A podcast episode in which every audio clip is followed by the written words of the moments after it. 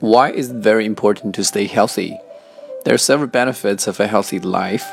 Your body becomes free from various forms of diseases, and thus you get a longer life. You can live a life without suffering from any aches, pain, or discomfort. In every sphere of your life, you'll be able to perform to the best of your ability. Doing excellent work helps you to be a valuable member of a healthy society. Besides, when you are physically fit, it gets reflected on your face. So you look attractive and start feeling good about yourself. If you have a fit body, then you can lead a physically active life even after growing old. This is because the body can heal the regular wear and the tear associated with aging faster. In short, health and wellness brings about drastic improvement in the overall quality of your life.